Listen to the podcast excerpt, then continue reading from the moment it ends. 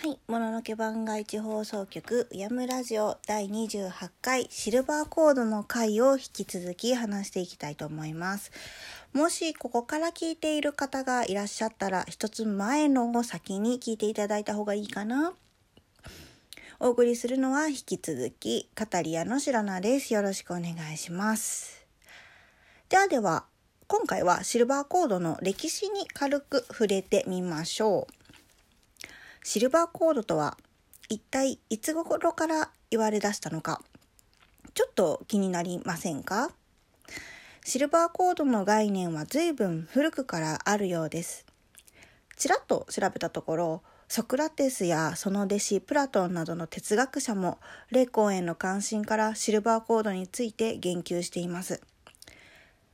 ソクラテスは霊能力者だったとも言われていますがどちらかというと今で言うスピリチュアラーとでも言いましょうかね。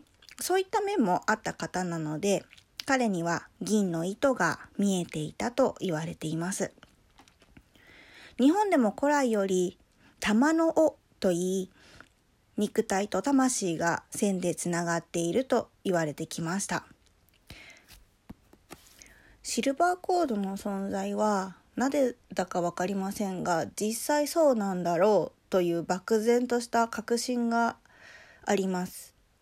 シロナは幽体離脱をした記憶はないですし霊感もないのでシルバーコードを見たことがあるなんてこともないのですがこの疑いもなくいやうんそうだしといった感じのこうすんなり入ってくる感じ自信的なのは何なんでしょうね。不思議です。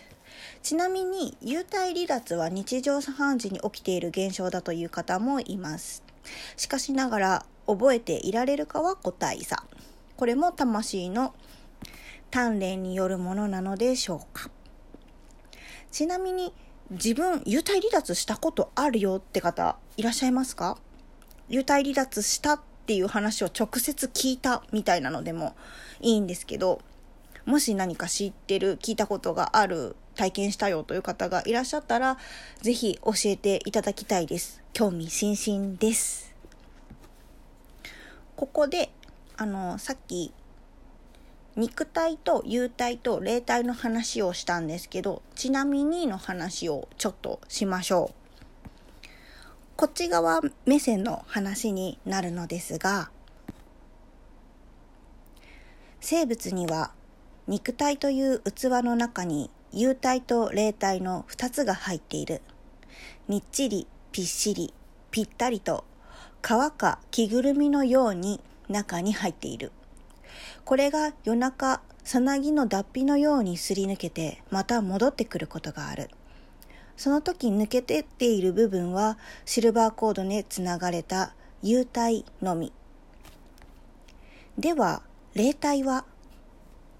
霊体こそが根本的な魂と言える。これは体が消滅するまでそこにある。あるいは幽霊になる部分のこと。転生にも真っ先に必要なのはこの部分。幽体はこれに必ずついてくる。おまけのようなもの。そう。おまけ。となると絶対についてくるけどいらない。雑誌の付録のように誰かにあげてしまったような状況が起こることがある。最近は3つちゃんと揃っていない人も多い。霊体だけでも転生してしまう。そんな魂は脆く壊れやすい。しかしこの分かりやすく言えば現世と言われる世界では魂の一定数を割ってはいけないというルールがある。増えすぎてもいけないのだが下回る方が問題だ。そのためある生物の大量発生があったりする。これは虫や小動物で行う一時的帳尻合わせと言えよう。しかしながらそんなのが運よく。よくと言えるのかは不明だが人に転生することもある。あなたにはちゃんと幽体と霊体が入っていますか？これね確かめようは実際難しいんですけど幽体がない人は絶対に幽体離脱はできないです。文字通りね。最後に幽体離脱とドッペルゲンガーの噛んだね。続行するよ。ドッペルゲンガーの関係性について話してみたいと思います。ドッペルゲンガーこれも個別で話したいと思っているキーワードではあるものの幽体離脱の体験談って人に見られたり気づかれたりする話ってあんまりないように思いませんか？夜中に幽体離脱状態で友達の部屋を覗き、次の日に部屋の配置を言い当てたり、夜中に何をしていたのかを言い当てたりして驚かれる。それと同時に、あれは夢ではなく、本当に幽体離脱していたのだという確信を得る。といった話がありますが、この話の不思議なところは、相手には気づかれていないというところです。幽体なのだから霊感とかなければ相手からは見えないんじゃないの？そうなんです。ですが、なんだかんだそういったものを見るという人は多くいます。そしてこのような話を人に話す、語る、投稿する方々の近くには見える方っていらっしゃるんですよ。しかし、幽体で気づいてもらい、えあんた死んだのいや、幽体離脱してるだけだよ。あ、そうなんだ。じゃあまた明日ね。なんて会話をして次の日また肉体同士で話す。なんて話をなかなかに聞きません。自由に幽体離脱状態になれるようになった。なんていう方がちょこちょこいる中で、なぜそれは起きないのか。そもそも幽体離脱の人が喋れるのか、対話が成立するのかといった部分も踏まえつつ、ドッペルゲンガーを見かけた人曰く、相手はどこかいつもと違う雰囲気だった。呼びかけても答えなかった。などという証言がある。これはドッペルゲンガーと名付けられた幽体を見たとは考えられないだろうか。そして幽体が抜け出たまま肉体が勝手に動くことがある。さっきも言ったように幽体なしでも生物として成立するパターンがあるように、もともと幽体ありだった体も幽体なしで動くことができてしまう場合が稀にあるのだ。しかしもし目の前に幽体の自分が現れたらどうする？